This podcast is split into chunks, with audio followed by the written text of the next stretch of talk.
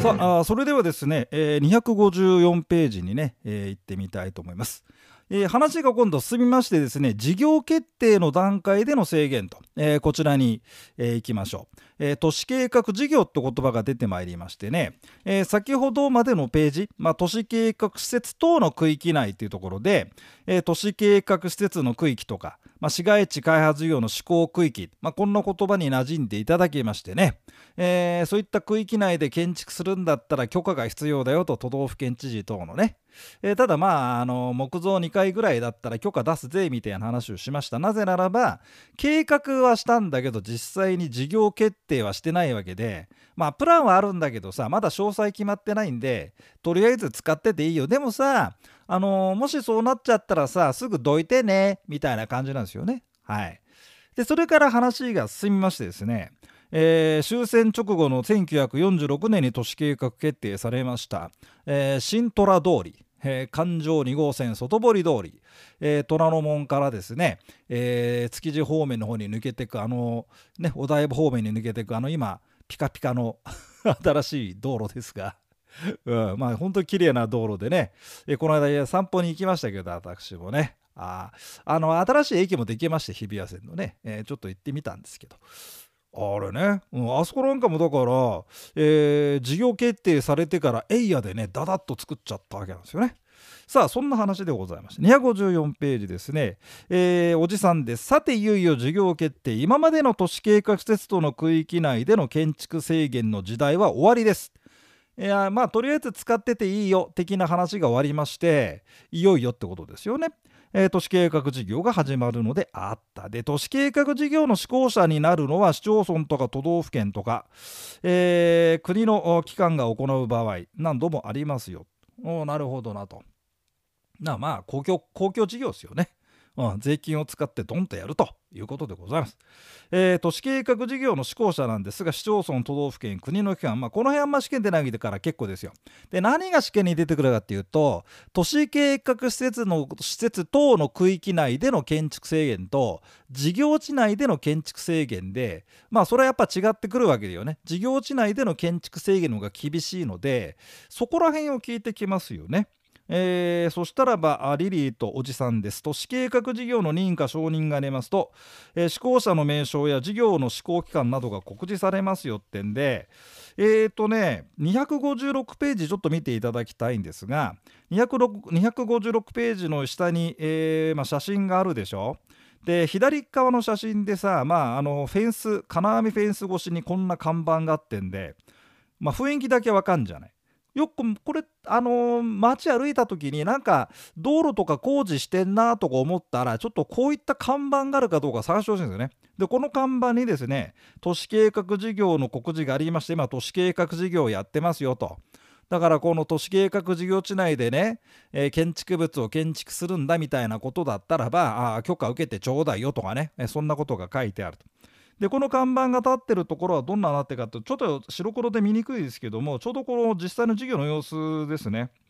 えこれ、えーと、池袋です、えー、雑司街から池袋に抜ける道でもうこれ撮った時結構前なんでもう開通してっかもしれないですよね。えー、この右脇この写真の右脇に都電が走ってて、えー、もうちょっとまあ下ると、まあ、雑司ヶ谷レーンになっていくっていう、まあ、あの辺の通りなんですよね。えー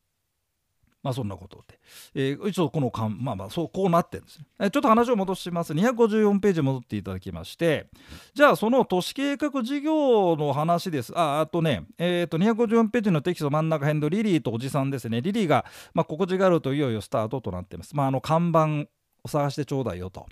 えー、おじさん事業の認可等の告示があった後は事業地内ちょっとマーク赤いとこちょっと丸振っといてこれ事業地内うん、事業地内っていうのよ。で、事業地内になっちゃうとうるさいんですね。すっきり条文見てもらいたいんですが、え都市計画の認可との告示があった後は、当該そこマーク、じあの、あの、丸、丸でも波線でも何でもいいよ。目立つようにして、事業地内。うん。この言葉を注意してください。事業地内において、えー、都市計画事業の施行の障害となる恐れがあると。ここはまあ一つながりの文なんですよ。で、試験でもここのところが例えばさ都市計画事業の施行の障害とはならないとかそういうふうなのは出てこないんですよね。うん、明けましておめでとうみたいな、今年もよろしくなんてね、あのー、ほら皆さんも年賀状でさ、まあ、また今年また飲みに行きたいねとかまた会いましょうねなんてその気もないのに一応書いたりするんじゃないですか。あれと同じ、えー、都市計画事業の施行の障害との恐れがある。一つの言葉です、えー、次の行為をしようとする者は都道府県知事等の許可を受けてくれってんで土地の形質の変更が入ってるのね。ちょっと星印でも振っといて。うん、それが建築物の建築工作物の建設この辺はまあ一緒なんだけどあの都市計画施設等の区域の方ともねはい、それから重量5トン超移動の用意でないという意味なんです。まあ、というということ移動の用意でないと言ってまして具体的には重量5トン超っていうふうになってるんですが、え物件の設置体積と。だって実際になってさ工事やってんだからさそんななによそのなんかすなんか何この残骸みたいなのさ 置かないでみたいなね。さすがに授業時内ともなりますと255ページ、えー、計画段階の場合とは異なりましてですね木造2階だったら許可が出るみたいな基準は用意されておりませんよと。そこのところがポイント。あのそれからね非常災害の応急措置だとこれ許可不要の例外もないのね。っていうのはさ252ページをちょっと見てもらっていいかしら。都市計画施設等の区域内での建築制限の方で、えー、真ん中辺にほらテキストの真ん中辺に枠があるんでしょ？許可必ず許可許可不要。で許可不要のところで非常災害のための必要な応急措置だったらば、まあ、許可なくとにかくまあねえー、建物建物でも建てちゃってちょうだいよみたいな話なんですが事業地内だとこの非常災害云々許可不要これもないんですね。出そうでしょ？なんとなく。ね？引っ掛けで。事業地内、非常災害のなんだらかんだらでってね、許可不要である。そうだよねなんて。ああ、待てよ、事業地内だぜっていうね。はい。うん、そう。まあ、20万人受けたら10万人は分かんないだろうね。だって、だって、勉強しないで受けっかんね、みんなね。全部こう、平均部隊、平均点引き下げ部隊。お布施と呼んでますけど、私たちはね。7000円払って人のために、えー、落ちてくれてる人たちがね。で、これ全員が勉強してきちゃったらまずいっすよ。だってさ、過去問を解けるようになれば受かるぜっつってんのにさ、でそれすらやんない人たちがまあわわっているわけで、ね、過去問解けるようになった人が上位15%ぐらい、だいたいまあ例年それぐらいしかいないみたいなんですよ。で、そういう人たちがサク、サクッとこう、上積みをこうすくってもらうみたいな、うん、さあ ね、さあ次の世界行こうぜって上積みサクサクってこうやってくれてるわけですよね。だから下に沈んでる人の上にこうなんだよいしょよいしょってこうありがとうありがとう沈んでくれてってんでまあ不要度みたいなもんだよな。うん。まあ話がそれましたけど。まあでも本当ねあの冗談抜きでね合格したらね本当落ちてくれた人に感謝してくださいよ。だって7000円も払ってんですよ。皆さん7000円払ってさ人のために7000円払いたい？自分に何のメリットもなく。かつ不合格っていう嫌な思いもしてみたいななんでもうとにかくさちょっとみんなが勉強してるうちに受かっちゃおうよっていう。俺も三十数年間それずっと言ってんだよね。でねいつかみんな勉強し始めんじゃねえかっていう恐怖があったの。うん、やばいなって。でも全然勉強しないからみんな全然勉強しないで4択だからなんか、なんか山間で受けるかめみたいな人たちがいっぱいいるんで、チャンスだ、チャンス。まだまだチャンスは続いてます。さあ、255ページです。えー、っと、えー、鍵括弧3番、都市計画事業を進めやすくするための手段ですね。それでね、うんとね、あそうそう都市計画ちょっと読んでいくわここ先がいってなってね都市計画事業の認可等の告示があった時は施行者は一定事項を広告しなきゃいけないと。えさっきまあちょろっと看板みたいなの見ましたよね。で先がいえ広告があった日の翌日から起算して10日を経過した後にと。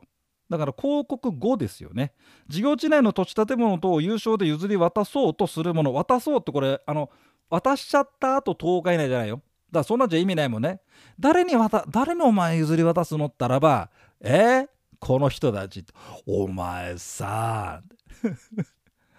おい、事業者高くかよ、おら、みたいなね。なんであんでしょ、そういうことが。なんて言ったって、まあ、不動産ですからね、話がね。うん。えー、だから、事前届け出てくれ、施行者にと。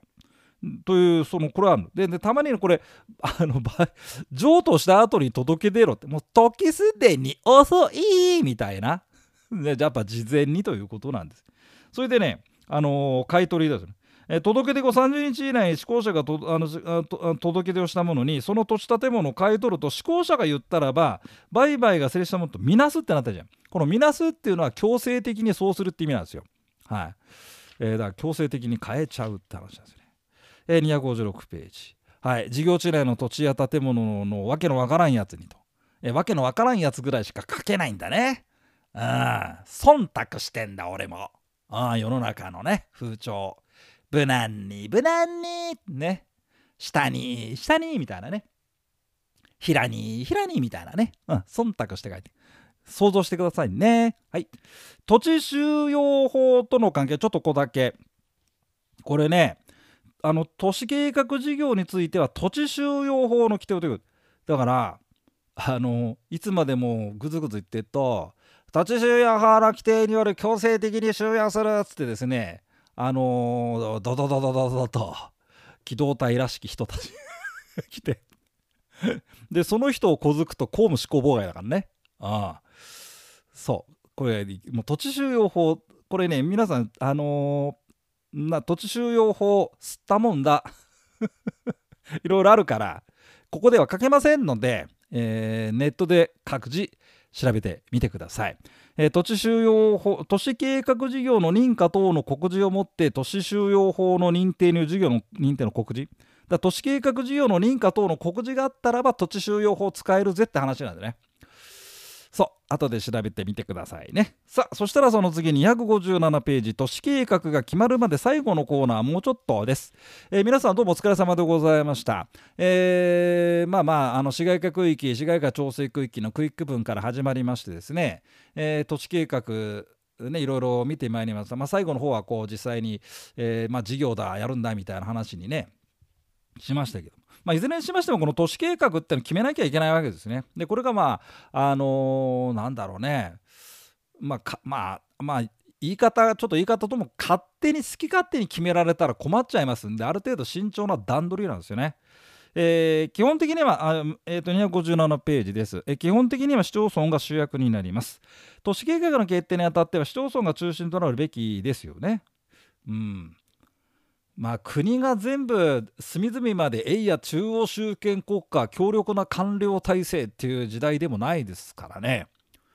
うん、やっぱりまあまあね市町村でななんていうのかこう地元主体でやればいいんじゃねえのって話なんですけど市町村の区域を超える広域的な根幹的な都市都市計画については、えー、都道府県、えー、2以上の都府県にわたる都市計画区域にあっては国土交通大臣ということになってましてで257ページで都市計画を定めるものってありますがここのところまあ覚えるということじゃないんですよ。あんまり出てない、えー、ただねそうねうんあの地区計画ってのは市町村だぜっうん地区計画はこれ都道府県って出てこないですよねうんえー、そんな風なところをちょっと見てもらうぐらいにしときましょう。うん、広域的なとか大規模ななんていうと、まあ、都道府県でなんて話になってますけどもね。まあそんなわけで257ページです。えー、258ページ都市計画の案の作成縦覧の決定などと、まあ、こういった段取りなんですよ。で市町村が定める都市計画それからまあ都道府県がってのがまありますけどもまず案をいずれにしても作成しましてでこの案をね、あのー、こういう案を作りましたっていうんで広告して2週間ね、えー、我々見ることができます。それで皆さんあんまり関心ないですけどあの自治体市町村だまあ新宿区とか渋谷区とかまあ何々市とかがですね、えー、新聞取ってらっしゃい新聞今新聞にまあ挟み込んであったりしますけど、まあ、それあれかな？普通に配達されるのかな？あのー、があったり、まあ、あとホームページ見ますとですね、えー、都市計画の案を広告してますってあって、まあ、それ見に行くことができるんですよね。えー、ちょっと待ってとかねえー、なんていう人もいるわけ。そうするとえー、っとねあまあ、この間にねこの間にあの利害関係の意見書をまあ出すことができるんだけどと。でまあでも大体皆さんあまり関心がないんでそのまんま静かに2週間経っちゃってそうすると市町村都市計画審議会それからまああ都道府県ですと都市都道府県都市計画審議会ってありましてでこのね都市計画審議会の議っていうのもねこれねあの、公開されてるんですよ。見に行くことできるんですよ。でねこの間ね俺行ったんだよね。うん。足立区だったかな。えー都市えー都市計画審議会の議を行いますんで、えー聞きたい方は申し込んでくれなんつってね。で今、えー某スクールで 某大手専門学校で某宅建工講義の、まあ、講師になっちゃった某女子がいましてですね。そういう人ちょっと見に行こうよ。でか、まあ、彼女が、あの予約してくれて「ねね行く?」って言うから「行く行く」っつって行って。えーただまあもうこの審議会もね事実上形骸化してましてね、えーまあ、あのいるねあの本当にね関係者がいるのはなんか警警察もいたかな？んか消防なんかあの地元のなんだっけ？町内会のなんとかとかね、うん、まあまああのー多少多少というかなんつうんだろう。多少でもねえな、まあ、やっぱ地元に影響力がありそうな人たちがドドンと言いましてね。えそれであの区役所の都市計画課の人がでは、えー何々の何々案件について、えー都市計画課の誰それの何々の何々が、えー今なんつって、え今あご紹介いただきましたうんたらかんたら、えこちらなんですがうんたらかんたら、えここの公園にですね、えこういった施設がこの公園の通路を作るなんかそんなようなこう言ってるわけよ。でまだまあつまんないんだよね簡単に言うとね。なんか派手なさ派手ななんかあの なんか派手なもっとなんか米軍基地がどうしたとかさなんかああいうんじゃないんですよ。やって。えーじゃあただいまから審議を図りますがつって。ご何かご意見ある方、えーないようでしたらみたいな。なんかさあのクソつまんねえ総務部の会議みたいなんじゃない？皆さんの会社のクソつまんねえ。ただあの年寄りがさしゃべなんか社長がなんかの話聞いてみみもイエスマンが「はははは」みたいなできれいだけど俺はそんなのはね。まあまああの、まあ、意味があるのかもしれません。まあただ俺たちが行った時は特に案件揉め事もなくと。それでねえー、と終わってからじゃなんでで終わってからねじゃ実際の告示日なんですが一応予定してますのがあ令和何年の何月何日に告示を予定しておりますまで言ってんだよ結局。うんだからまあ段取り決めてやってるような感じがしましたよね。だってでその辺の話はまあじ その具体的な話は出てこないけどただ俺たちは行ったぜっていうのをちょっとみんなに言いたくてねちょっとやりましたけど。えー都市計画などを作成するにあたり必要があれば公聴会などを開催して、えー住民に入る。あのそれでねあそれはいいや、えーリリーここ縦覧期間で2週間ってあったじゃん。広告後2週間。この時にね利害関係には意見利害関係値ねねえやつが意見書持ってってもしょうがない。紛糾するだけだから。お前誰だよと。なんなんだよお前なんてなるでしょ。だからね利害関係人ね。わかるよね意味ね。利害関係人だよ。関係ねえやつ首突っ込まないよみたいなね。えーです、えー259ページで、えーそれでねあそあの258ページはそんなんでいいよ。で259ページなんだけどポイントがねこの枠一番上の枠の中のね丸2番かな。市町村が定めた都市計画と都道府県が定めた都市計画がバッティングする時もあんじゃんちょっとさ。まあそらあのバッティングないようにやりますけどね、うん、そうするとやっぱ都道府県優先なんだって残念ながら、はい。えー都道府県が定めた都市計画優先。たまに出ます。えーそんなところでいいや。で、市町村の都市計画に関する基本的な方針ってところでさ、あの漢字が多いじゃない。市町村は議会、市議会で住民が選挙で選んだ市議会の人た、まあ議員さんですね。その人たちが俺たちの町はこうすんべえってんで市町村の建設に関する基本構想とか、えーを定めるわけですよ。都市計画に関する基本方針をあのだ議会の議決で定められた俺たちこうしてんだけどっていうのがあるんじゃん。住民代表が決めて。そしたらば行政側あ市町村という自治体側の方はそれに即しましてですね基本方針を定めてと。で市町村が都市計画市町村の都市計画だよの前はね。都市計画決定するんだけどもそしたらさあの住民の皆さんでつまりま議会ですね。そこで定めた俺たちの町はこうしてんだよみたいな話があってあこうしてんだよに合わせた都市計画にしてくれと。うん緑豊かななんだらかんだらつってところにさ近代的なですね 工業団地をドンってちょっとそれまずいんじゃないですかって っていうことになるでしょ。えーってことでございますよと。えーそんなとこで259ページ結構でございます。えっと、最後になりましてですね、あの、住民たちがね俺たちのこのエリアなんだけどこういう都市計画を作ってくんねかよみたいな話ができっかと。今までそれはできませんでした260ページね。だそりゃそうでしょう。ん。あのちょっと言い方がちょっとあれだけどほら国とか都道府県とか市町村っていうお役所がでオーナーかつけてお役所が決めるもんだと。で俺たちは従わなきゃお上にみたいな話があったんだけどまあそういうそういうまあまあそういう体質なんだか体質ニュアンス？そういういやあれだ。あのまあ皆さんの大好きな言葉で言うと空気ってやつですね、はい、そういう空気を読んでみたいなさあんでしょ？よく言ってんじゃそういうの。えあったんだけど。そこのとこちょっと変わったんですね最近。空気が変わりまして都市計画の決定の提案ができるんだって。でねあの0.5ヘクタール以上のなんだかんだってありますけどまあちょっとこの辺はあの数字はちょっといいや。でまあ要は土地の所有者とか借地権者や借地権者ってのは他人の土地を借りて自分の建物を建てようという実質的に土地を使ってる人ですよ。はい、でこの人たちがですねあの都市計画の決定とか変更の提案ができない。決定はできないよ。決定はそれできれば市町村とか都道府県決定するんだけどこうしてくれというねあのプレゼンプレゼン提案ですね。で NPO 法人もできるんだって。非営利活動法人、えー、特定非なんか非営利活動法人まあ昔流行ったね NPO NPO ってね。猫も借子も NPO 作るなんつってね。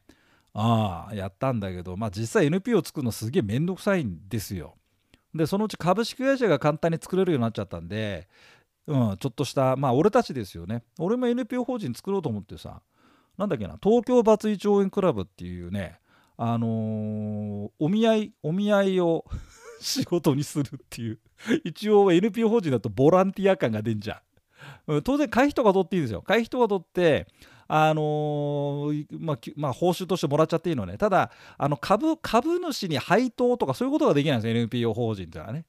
だけどさあのそれだと税制もちょっと優遇されてる。ただねめんどくさいねあの、えーと、決算書みたいなのいちいちいちいち出せとかさ。うん。あってそれであと NPO 法人作れるには大体この業態ってなんか何種類か決まってんだよね。でその中のどれかでだからその どれかに無理やり当てはめてこれですってやんなきゃいけない。まあめんどくせえと思ってですね。まあもともとめんどくせえの嫌いですんで、やめちゃったんだけどうん、当時面白かったね、まあ、俺が40代の頃かな、41、2、3、4ぐらいの頃で、一番こう、ほら、なんかやってやろうぜみたいな時ですよ。その時に、あの、こう、いろいろ時代が変わってきま、俺ね、あの、人よりちょっと先にやっちゃうの、いろんなこと。それでなんか、ああ、と思った時に、あの、時代が、